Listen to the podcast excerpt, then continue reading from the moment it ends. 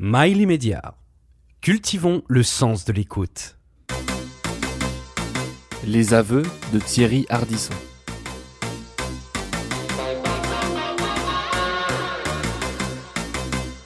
Les rois du talk show aux États-Unis, euh, euh, ils sont assis derrière un bureau avec un fauteuil sur la droite et le mec est assis. Ils ont jamais, ça va jamais au-delà. Et ils font des interviews qui sont écrites et répétées, et c'est souvent très drôle d'ailleurs. Mais on n'apprend jamais rien, c'est du, spectacle. L'interview devient un spectacle qui a été répété, etc. Moi, ce qui m'a toujours intéressé, c'était ma théorie, c'était de mettre une pute en archevêque. C'est-à-dire comme dans les dîners de tête des années 30, où on disait il y avait une pute en archevêque. D'ailleurs, j'ai vu que Léa Salamé, dans sa première émission, a mis un curé, un travelot, ce qu'on peut comparer à une pute en archevêque. Et elle bonnes inspirations.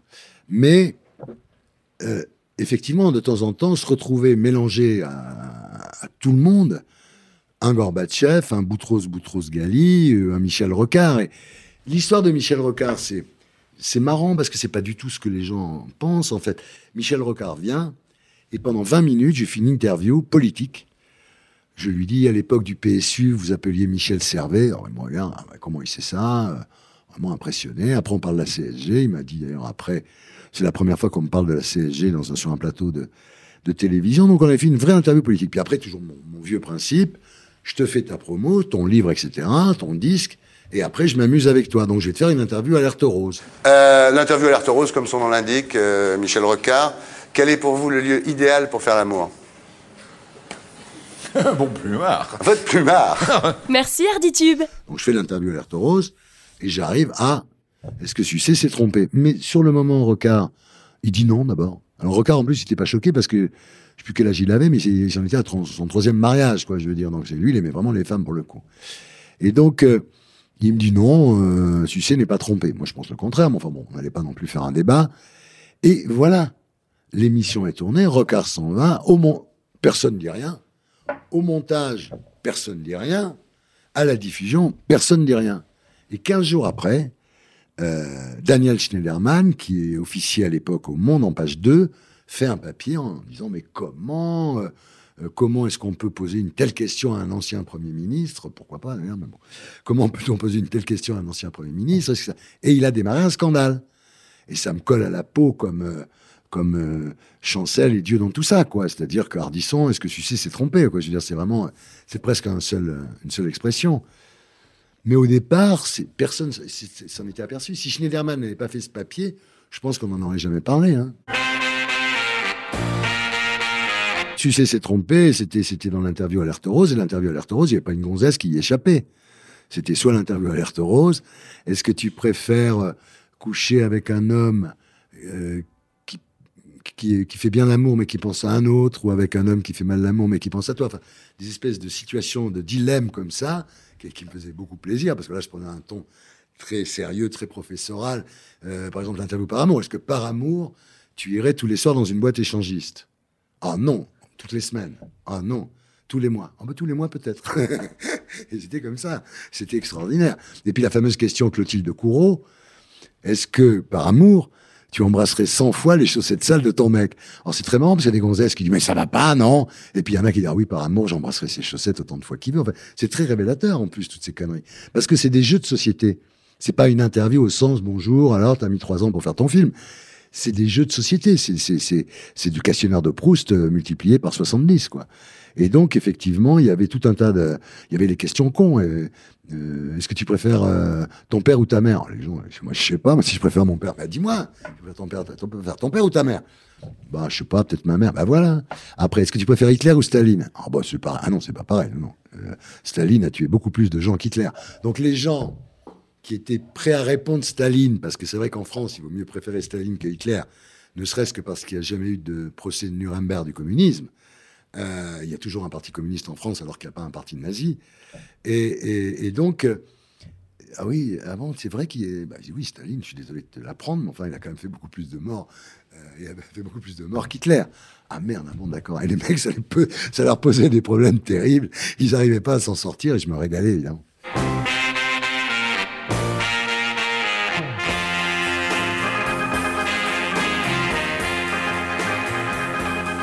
Le, le, le, principe des interviews formatées, c'est donc pour sortir du discours promotionnel préprogrammé et mettre les invités devant un questionnement qu'ils peuvent pas avoir préparé. Parce que même s'ils avaient préparé, ils savent pas qu'à interview, je vais leur faire. Il y a même 15-20 qui tournaient, donc ils savaient pas, ils pouvaient pas. Alors après, il y en a un qui me dit, est-ce qu'on, est-ce qu'il peut savoir euh, l'interview qu'il va avoir? Alors, je, je donnais, quand c'était des écrivains, je donnais, je faisais souvent l'interview anti-portrait chinois, c'est-à-dire, c'est-à-dire, c'est pas si tu étais une fleur, ce que tu serais, que serais-tu comme fleur? C'est si tu étais une cicatrice, si tu étais un bouton, si tu étais un cancer.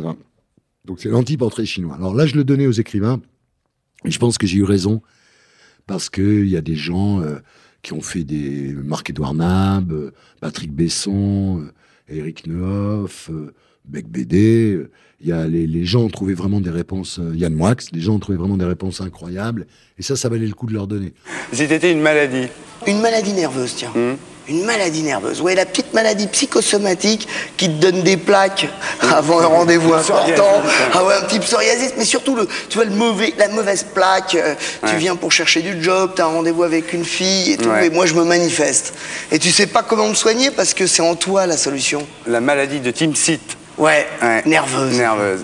Toujours Harditube. Mais donner à une petite chanteuse l'interview par amour pour qu'elle prépare, c'est encore pire que si elle ne le prépare pas, parce que si elle ne le prépare pas, elle a encore un peu de spontanéité. Mais si elle l'a préparé, elle va, avec sa mère, ils vont chercher des, des réponses euh, qui seront nulles de, de toute façon, quoi. L'avantage, effectivement, c'est que c'est l'avantage, pardon, pas effectivement. L'avantage, c'est que c'est c'est un jeu de société et euh, ça s'applique à tout le monde. Donc quand je dis à Recard, sucer, c'est tromper, est-ce que sucer, c'est tromper? Je l'ai déjà posé à, à, à 100 personnes avant lui. Donc même il n'y a pas de surprise. Euh, euh, y a, les interviews revenaient, il n'y a, pas vraiment de... Il le fait parce que c'est le jeu de le faire. Et, si je lui avais posé ces questions-là dans une interview dite normale, bah, il, aurait, il aurait été épouvanté, évidemment. Si d'un seul coup tu dis à quelqu'un, vous avez inventé la CSG, au fait, est-ce que Sucé s'est trompé Euh, C'était un peu déplacé. Alors que là, oui, bah, c'était l'interview Rose. euh, voilà.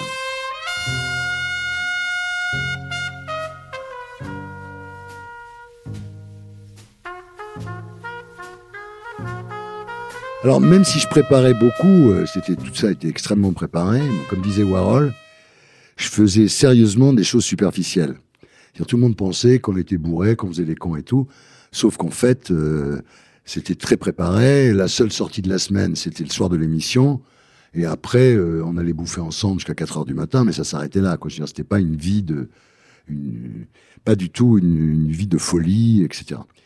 Mais effectivement, t'as beau préparer, il y a des moments où ben, tu tombes sur des, sur des situations. Par exemple, quand Jean-Luc Anglade, euh, à un moment, on parlait de la maltraitance des enfants, la violence sexuelle sur les enfants, et Jean-Luc Anglade, d'un coup, qui dit ben, Moi, euh, je veux vous le dire, j'ai été euh, violé ou je sais pas quoi quand j'étais petit.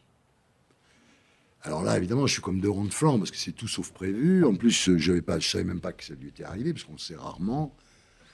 Et là, je lui dis, je lui dis tu, veux qu'on coupe euh, non seulement maintenant, qu'on coupe, qu'on arrête le tournage et puis qu'on coupe au montage. Ah non, pas du tout. Non, non, je voulais dire ça. Et les gens ont besoin, c'est- humain, j'imagine. Les gens ont besoin à un moment de dire ce genre de choses, que ça les libère. En fait, c'est comme toutes ces filles qui font des livres pour raconter qu'elles se sont fait violer à l'âge de 15 ans. C'est sans doute une façon de s'en débarrasser, j'en sais rien. Moi, je me suis fait ploter par des curés quand j'étais au collège Saint-Michel à Annecy. Mais ça m'a pas traumatisé, au contraire, ça m'excitait même. Donc, si tu veux, je ne dois pas être comme les autres, quoi. Un jour, je me souviens, j'étais, mes parents, avant que mes parents aient la télé, j'allais dans le hall du Dauphiné libéré à Chamonix regarder la télé. Et puis un jour, il y a un mec qui s'approche de moi, qui commence à me ploter, etc. et tout. Et j'ai trouvé ça très agréable. Donc, donc j'avoue que bon, peut-être ça a été plus loin, j'aurais, j'aurais mal vécu. Hein, je dis pas le contraire. Je, je, euh, diminue pas la violence des actes en question. Mais moi, c'est vrai que le curé, par exemple, le père Bonaventure, euh, j'aimais bien. Il me mettait sur ses genoux. euh, je trouvais ça agréable. Je n'avais pas, je voyais pas souvent mes parents, donc ça me faisait un peu d'affection, un peu de tendresse. Donc il y a eu effectivement, euh, il y a eu ça. Il y a eu Karen Mulder aussi, c'est-à-dire que j'ai interviewé Karen Mulder. Et à un moment, elle commence à raconter que quand elle faisait la tournée des Enfoirés, elle avait été abusée euh, à l'arrière du car, à l'arrière de l'autobus des Enfoirés, etc. Alors, évidemment, là, qu'est-ce qu'on fait Euh, elle citait des noms en plus. Qu'est-ce qu'on fait? Et là, j'ai arrêté le tournage. J'ai dit à Catherine, qu'est-ce que t'en penses? Elle m'a dit non, on peut pas tirer. On a appelé Michel Cotta euh, pour vérifier que la direction euh, était de notre côté et nous suivait. Michel Cotta a dit oui, effectivement, là, on peut pas, on n'a pas de preuves, on n'a rien. Enfin, c'était avant Sandrine Rousseau. Maintenant, Sandrine Rousseau, elle peut venir à la télé et dire Julien Bayou euh, frappe sa femme. Mais à l'époque, on n'était pas encore là. Donc, les, accusations de Kareth Mulder, on les a jamais diffusées. J'ai gardé la bande et je la retrouve plus. oui, elle parlait de, euh, de pas de violence sexuelle négligeant rien, mais enfin de pratiques sexuelles dans le quart des dans le quart des, enfoirés. Elle parlait aussi d'une aventure euh, putative avec euh, le prince Albert. Enfin, on n'en sait rien. Je veux dire, c'est possible, j'en sais rien, moi. Donc, on ne pouvait pas publier ça. Donc, Arlène Mulder, c'est resté comme un grand. Puis après, la pauvre, elle a un peu pété les plombs. Elle est allée dans une maison spécialisée, etc. Je crois que. Je crois qu'elle avait été, elle, pour le coup, victime d'agression sexuelle quand elle était enfant. Et puis, euh, les gens qu'elle fréquentait étaient plutôt défoncés. Je crois que l'un plus l'autre, ça, n'arrangeait rien. Il y a eu, il y euh, Tristan Bannon, en plein milieu d'un dîner Faubourg Saint-Honoré, Tristan Bannon qui dit euh, Mais Moi, j'ai été agressé sexuellement par Dominique Strauss-Kahn. Et c'est vrai que moi, on voit, ça se voit sur l'image d'ailleurs, sur le moment, on n'est pas en train de. On n'éclate pas en sanglots. Dire la vérité, parce qu'on savait tous que Strauss-Kahn était comme ça. Euh, euh, Guillon avait fait un truc sur France Inter en disant attention, euh, un jour où Strauss-Kahn venait à la matinale, attendez, planquez-vous, planquez les secrétaires, attention, tout le monde dans le bureau. Il y a Strauss-Kahn qui arrive. Donc, je veux dire, c'était quand même un truc, il y a que, a a que cette espèce d'intelligentsia euh, euh, qui voulait pas le, dire, le reconnaître, mais qui le savait. Enfin. Donc, elle dit ça. Et à ce moment-là, il y a Jean-Michel Apathy qui était à côté d'elle qui dit Oh, mais c'est incroyable quand même qu'on disait des choses comme ça, mais moi, si c'est ça, je m'en vais. Et là, je lui dis Écoute, euh, on arrête le tournage. Je dis Écoute, Jean-Michel, euh, je sais pas pourquoi elle raconterait ça si c'était pas vrai. Oui, d'accord, mais ça, c'est des accusations gratuites. Euh, moi, non, je suis pas d'accord, je m'en vais. Je dis Écoute, on va faire un truc. On va biper le nom de Strauss-Kahn au moment où elle le dit. Ah ben d'accord, alors si c'est ça, d'accord, ok, bon, je reste alors. Bon. Et effectivement, on a bipé à la c'est-à-dire que on n'a jamais su faire les bips. Chaque fois qu'on nous demandait de biper quelque chose, on n'y arrivait pas bien. Et et il y avait, je me souviens, Flavie Flamand qui est venue. Et Flavie Flamand, elle s'était fait euh, victime d'agression sexuelle du photographe Hamilton. Tout le monde le savait. Elle, elle le disait pas. Et à un moment, j'ai pensé que c'était quand même bien pour elle qu'elle le dise. Et je lui dis, mais dis-le, dis-le. Elle dit, non, non, non, je vais pas dire. Je dis, bon, bah, Hamilton. La chaîne me dit, faut biper. Évidemment, on a bipé à la Hardisson, c'est-à-dire qu'on comprenait très bien qu'il s'agissait d'Hamilton, qui d'ailleurs euh, s'est suicidé euh, deux mois après, euh, parce qu'il avait quand même fait des choses qui n'étaient pas bien.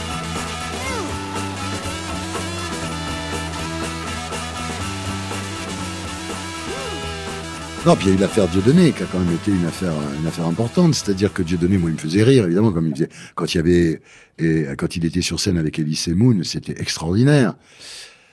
Il était très drôle, c'est sûrement, il est très bon acteur dans, dans, dans le film Le Derrière de Valérie Lemercier, il est grandiose en proctologue, enfin, je veux dire, bon. Donc j'adorais Dieudonné. Et puis Dieudonné, effectivement, on l'a vu petit à petit, euh, euh, je pense, si j'ai bien compris, qu'il voulait faire un film sur l'esclavage. Il n'a pas trouvé d'argent. Et il est allé voir les producteurs de Paris. Alors peut-être que le scénario était nul, hein. encore une fois, j'en sais rien, mais les mecs disent non, non, l'esclavage, c'est pas. Attendez, vous faites des films sur la Shoah tous les six mois. Moi, je vais faire un film sur l'esclavage. Et finalement, euh, je peux pas le faire. Donc, personne ne peut m'aider à, à faire ce film. Bah non, personne ne peut t'aider. Donc ça l'a sûrement beaucoup énervé.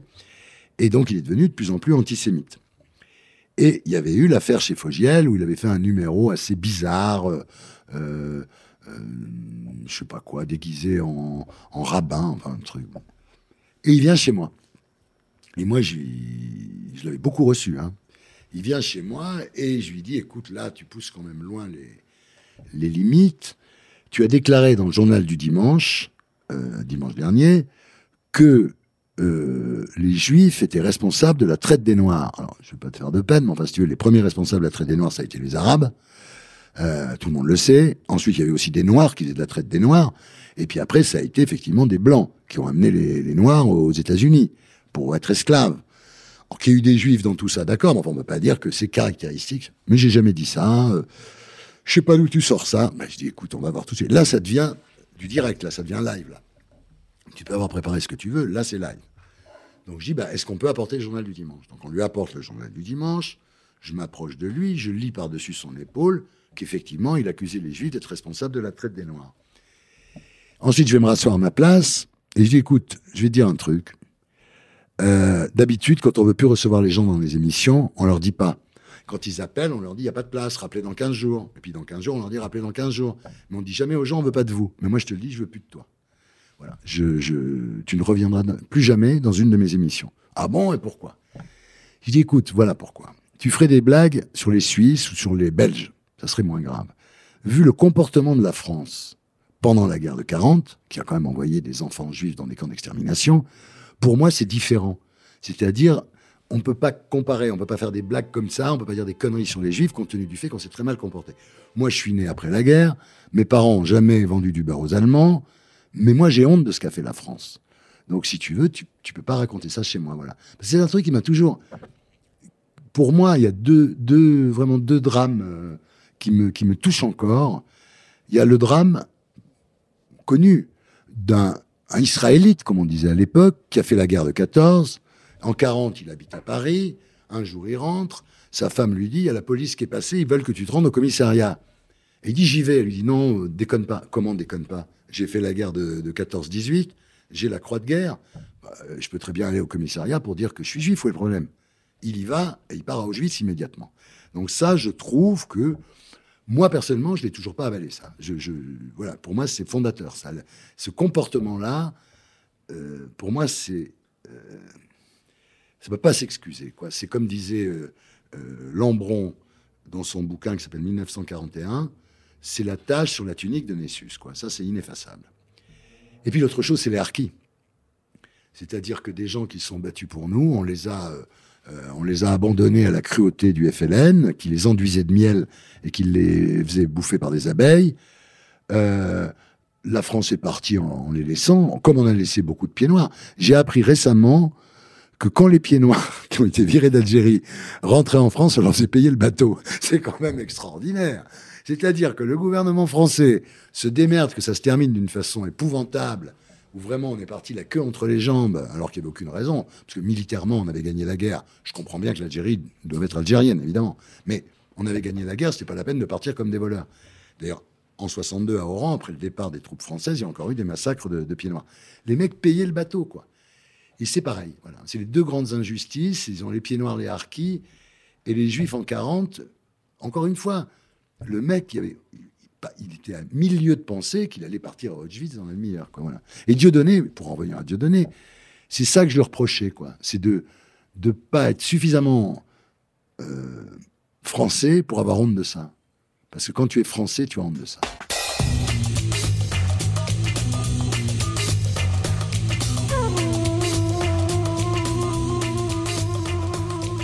Moi, au début, je voulais ni être animateur ni producteur. Donc, animateur, je l'ai été. J'étais salarié de TF1 quand j'ai fait des centres de police et Scoop à la une. Et puis un jour, je trouve, euh, on, me dit, tu vas faire le dimanche après-midi, la saison prochaine. Je trouve un concept, je le dépose. Et puis, je vais voir Bourges et je lui dis, euh, je, ne vais pas y arriver, excusez-moi, j'ai raconté des conneries. Je, ne suis pas assez fort pour faire ça, je suis pas assez. Bon, mais au revoir. Je dis quoi, au revoir? Mais au revoir. Ben, je dis comment au revoir? Ben oui, au revoir. Je dis, maintenant, le concept que vous allez faire, il est de moi. Et à l'époque, les gens étaient tous salariés du service public. Donc, quand ils trouvaient une idée, elle appartenait obligatoirement au service public. Moi, j'étais le premier à déposer une idée. Alors après, on a beaucoup glosé là-dessus. Eric Neuf a même dit euh, ne prends jamais un taxi à Cardisson parce qu'il te dépose. Et, donc, j'avais déposé cette idée. Donc, je leur ai dit si vous me foutez dehors, vous ne me faites pas cette idée. Parce que cette idée, c'est moi qui l'ai eue. Ah bon, d'accord. Mais qu'est-ce que tu veux faire? Je dis bah, je vais coproduire l'émission avec Catherine Barma. Et donc, j'étais là en stagiaire parce que j'y connaissais rien, avec un pull sur les épaules. J'assistais au tournage, de, enfin au direct de Poivre d'Arvor le dimanche après-midi. Et j'ai appris euh, le métier de producteur sur le tas à cette époque-là. Et après, quand j'ai fait Bain de Minuit, l'année d'après, j'ai fait Bain de Minuit, bah oui, j'étais producteur, j'avais décidé que j'étais producteur, j'étais producteur. Bon, c'était la seule façon de gagner un peu d'argent. Parce que, en fait, euh, animateur salarié, euh, tu vois, quand tu fais, enfin moi j'en fais pas, mais par exemple, à l'époque où il était encore plus au chômage que maintenant, quand un De Chavannes fait une émission pour son ancien patron, Stéphane Courby, un prime time, ils vont lui donner 10, 15 000 balles, quoi. Je veux dire, je dis pas que c'est rien, évidemment. Enfin, c'est pas comme ça que tu mets de l'argent de côté. Donc moi, mais moi, j'ai toujours, j'ai pris une position assez courageuse. C'est-à-dire que j'ai, j'ai gagné de l'argent, pas tant que ça non plus, parce que j'ai jamais voulu vendre ma société. Et il y a un principe que tous les animateurs ont fait, comme Fogiel, etc. C'est-à-dire, tu vends 50%, tu continues pendant 5 ans, et au bout de 5 ans, on te rachète les 50% que tu n'as pas vendu. Donc là, un mec comme Fogiel, par exemple, à l'époque où il a vendu sa boîte à, Stéphane Courby, il a pris, il a pris 20 euh, euh, millions. Bon. Donc, euh, moi, j'ai jamais fait ça, parce que je voulais garder ma liberté. Parce que, par exemple, quand je dis, après m'être fait virer par El Kabach, quand je dis je vais faire Paris dernière, si j'avais été associé à Stéphane Courby ou à quelqu'un d'autre, peu importe d'ailleurs, le mec m'aurait dit, bon, bah, t'es gentil, il faut faire ton chiffre. Donc, t'es es viré par El Kabach de, France Télévisions. Tu vas faire la même chose sur M6 ou sur TF1. Parce qu'il faut que tu fasses ton chiffre. Alors que moi, je suis allé faire Paris dernière, où personne gagnait rien, et on a fait une émission sublime. Par exemple, quand je me fais virer par Bolloré, M6 m'appelle en 2019, M6 m'appelle et me dit euh, Alors, euh, été viré par Bolloré, est-ce que ça t'intéresserait de venir sur M6 Et je dis non. Parce qu'encore une fois, quand on veut faire un comeback, il faut jamais revenir là euh, où on était. Et je suis allé faire une émission je ressuscite les morts. Ça m'a pris trois ans, j'ai pas gagné un rond, je me suis fait chier comme un rat, mais j'y suis arrivé, et puis les Américains ont racheté le format, et je suis très content. Mais ce que je veux dire, c'est que j'ai jamais pris, contrairement à ce qu'on pourrait croire, j'ai jamais privilégié l'argent. Euh, j'ai jamais pensé que l'argent était un but. J'ai toujours pensé que la gloire était un but. Parce que quand tu as la gloire, tu peux avoir de l'argent, mais quand tu as de l'argent, tu n'as pas obligatoirement de la gloire. Donc la gloire, c'est quelque chose qui se menait, ce que j'ai fait quand je me suis vendu dans des émissions, dans des chaînes, etc. Donc j'ai, j'ai de quoi vivre jusqu'à la fin de mes jours, mais pas non plus en faisant des folies, quoi. Voilà. Alors après, je continue quand même à travailler, donc euh, je, rentre un peu d'argent. Enfin, par rapport à l'époque, c'est rien du tout, mais ça me dérange pas.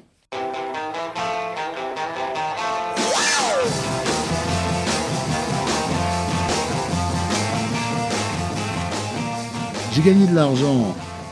Je l'ai dépensé d'ailleurs au fur et à mesure parce qu'on vivait bien et il n'y avait pas de raison de vivre mal. Et quand tu te fais chier à faire 18 invités par semaine, tu as envie de bien vivre. Je veux dire, t'as pas envie qu'en plus, il euh, n'y ait pas de loisirs. En plus, moi, je travaille, je fonctionne beaucoup à la récompense, à la carotte. Donc, je travaille, mais après, il faut qu'il y ait quelque chose, sinon, si je travaille pas, quoi. Si j'ai pas une récompense au bout, je travaille pas. Et donc, ce que j'ai fait pendant des années, je suis parti en voyage. C'est-à-dire que je prenais un avion j'étais, quand j'étais petit, mes parents n'avaient pas la télé et on avait un atlas. Et le soir, pendant qu'ils écoutaient la radio et que ma mère tricotait, je regardais l'atlas qui était posé par terre et je tournais les pages de l'atlas et je voyais Pondichéry, Macao, euh, ah si j'avais bien ce formulaire, Valparaiso, euh, des trucs comme ça. Et il me disait, faudrait que tu y ailles, quoi. Quand tu quand auras des sous, quand tu auras réussi, j'ai toujours persuadé que j'allais réussir. Quand tu auras des sous et que tu vas réussir, faudra que tu y ailles. Et j'y suis allé. Et je suis allé vérifier que c'était bien ou pas, ou pas comme. Parce que par exemple, la première fois que je suis arrivé à Bangkok, je m'imaginais encore que dans le port de Bangkok, il y avait des gens sur des pirogues, tu vois. Et quand j'ai vu les immeubles et quand j'ai vu les paquebots, j'ai dit ah ouais d'accord, c'est pas vraiment l'image que tu en avais quoi. Mais j'avais, c'est normal, euh, j'étais encore adolescent, à peine adulte quand je suis à Bangkok. Mais je veux dire, il y avait, il y avait cette idée un peu comme Tintin quoi, d'aller voir si, si c'est vraiment l'image d'Épinal qu'on a en tête. Quoi. Macao, j'imaginais trouver des filles avec des cils longs comme ça, des ongles longs comme ça, en train de, de draguer dans des casinos et tout. Alors que c'est quand même beaucoup, beaucoup, moins prosaïque, beaucoup plus prosaïque.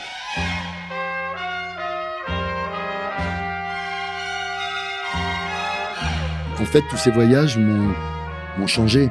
Alors déjà, j'étais parti de chez moi parce que je l'ai trouvé mes parents franchouillards. Donc euh, j'avais une grande détestation pour les franchouillards, comme j'avais une grande détestation pour les bourgeois. D'ailleurs, j'admirais pas, pas plus les bourgeois, je détestais la terre entière, de toute façon. Et donc, euh, les voyages m'ont ouvert. C'est vrai, on est la première génération qui a voyagé. C'est-à-dire que, je dis pas qu'il n'y a pas eu de voyageurs avant nous, mais nous, c'était en masse. On a été la première génération, c'est-à-dire 19 ans en 68, la première génération qui a connu le voyage en masse, qui a connu la drogue en vente libre. Enfin, c'était plein de trucs qui sont arrivés, le rock'n'roll, etc. Et c'est vrai que le fait d'être allé très tôt aux États-Unis, d'être allé très tôt dans des tas de pays, ça m'a donné du recul sur la France. J'ai pas une passion, enfin, j'avais pas. Maintenant qu'elle est menacée, j'ai peut-être plus de passion pour la France. Mais à l'époque, la France n'était pas menacée, donc j'avais je me sentais pas vraiment solidaire de mes des Français, quoi. Je dis.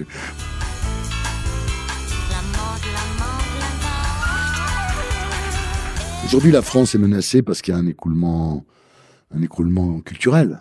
Euh, J'ai fait récemment une interview euh, où- euh, pour Facebook où je pose aux gens les questions que je posais aux stars. Donc j'ai repris les interviews formatées et au lieu de les faire à des vedettes, je les fais à des gens, des bouchers, des plombiers, des, des épiciers, des vrais gens quoi, des agents d'assurance.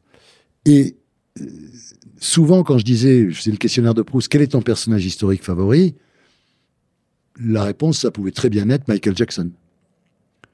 Euh, aussi, quand je dis quel est le péché qui te tente le plus, les gens très souvent m'ont répondu mais c'est quoi un péché? C'est-à-dire il y a un affaissement de culturel quoi. Il y a, il y a- mais c'est normal, hein, on voit comment ça se passe dans les écoles. Moi, je veux dire, j'ai eu la chance de, de commencer ma scolarité chez les curés, où j'étais, euh, je voyais pas mes parents le dimanche si je travaillais mal. J'avais pas le droit de rentrer chez moi. Euh, le matin, on était debout à 6 heures du matin avec une douche froide. Si tu te levais pas, ils renversaient le matelas, c'est-à-dire tu étais le nez contre le sol avec le matelas sur le dos. Je le regrette pas du tout d'ailleurs, mais à l'époque, bon, c'était pas marrant, mais on a été dressé, quoi. On a été, moi, j'ai été dressé. C'est-à-dire aujourd'hui, je peux rester, euh, si j'ai un texte à écrire, je peux rester 10 heures de suite euh, assis à mon bureau, quoi. Je veux dire, j'ai cette, ce qu'on appelle le has power. Je pense que là, et c'est la faute à 68, hein, euh, à partir de 68, il n'y a plus d'autorité. Et aujourd'hui, je pense qu'effectivement, on paye, alors d'une façon exagérée sans doute, mais on paye cette perte, non seulement de, de travail, mais même de, de méritocratie, de goût de la réussite. De... Moi, je voulais réussir. je Moi, je voulais, euh, je voulais avoir de l'argent, je voulais être riche et célèbre. Je suis devenu un peu riche, un peu célèbre. Mais, mais pour moi, c'était un objectif. quoi. Aujourd'hui, je dis pas qu'il n'y a plus personne comme ça. Mais enfin, il y a moins cette idée. C'est c'est cette idée, finalement, que bon, après tout, avec un bon RSA et deux conneries à droite à gauche, finalement, c'est pas plus mal, quoi. C'est quand même, ça a changé, ça.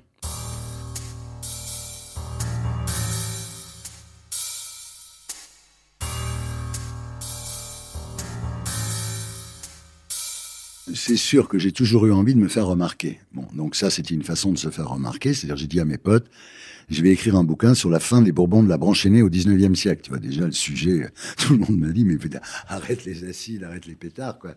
Et j'ai fait mon bouquin. Et c'est devenu un best-seller. Euh, ce qui est quand même incroyable, c'est que j'en ai vendu 100 000 exemplaires, parce qu'effectivement, il y avait 100 000 monarchistes en France qui se sont jetés dessus de toute façon, ne serait-ce que ça. Et j'ai fait pivot. Ce qui pour moi était un achievement in life, parce que quand tu fais des bouquins, à l'époque, passer chez Pivot, c'était vraiment la, reconnaissance. euh. Alors, est-ce que je suis monarchiste? Moi, il y a un truc quand même, il y a, un argument qui me séduit beaucoup dans la monarchie, et qui est, à mon avis, difficile à contrecarrer, c'est que, prenons, dans, tous les pays du monde, il y a toujours eu des progressistes et des conservateurs, à toute époque. Bon, euh, c'est normal, c'est lié à sa propre nature. On a une nature, on est optimiste, on est progressiste, on est pessimiste, on est conservateur. Bon.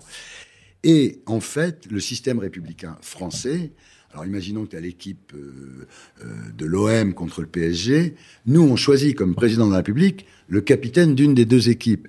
Ce qui fait que ça peut jamais marcher, puisque le mec, en général, d'ailleurs, il est élu avec 20% au premier tour, et il devient le chef de tout le monde alors qu'il est le chef de la moitié.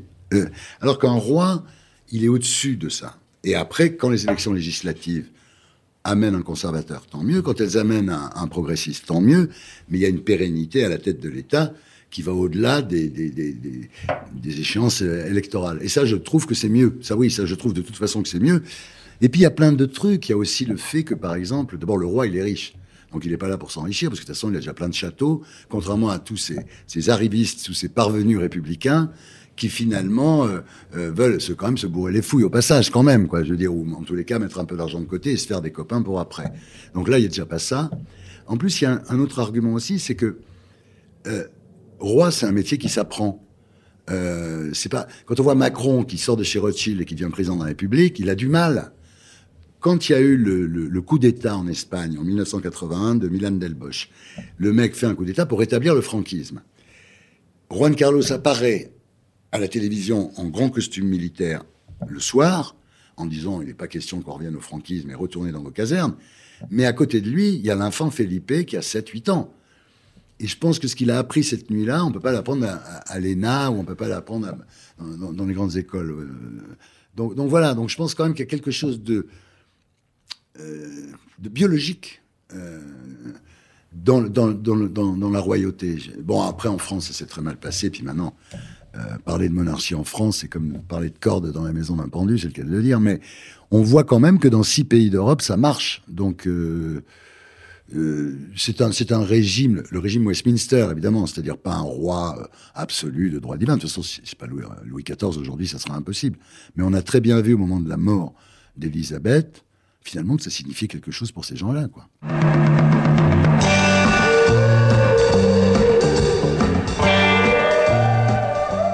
Même si j'ai voulu euh, échapper à ma classe sociale, euh, j'ai jamais renié mes origines. Et même aujourd'hui, alors que j'ai quand même, euh, je suis connu, j'ai du pognon, etc., je me sens pas du tout solidaire de la classe possédante. Euh, il m'arrive souvent d'expliquer aux gens, mais ça, tu comprends bien, c'est le capitalisme, etc., comme avec, avec pratiquement un, discours marxiste sur les choses. J'ai jamais été vraiment... non, je suis resté marginal. Marginal de luxe, certes, mais je suis resté marginal.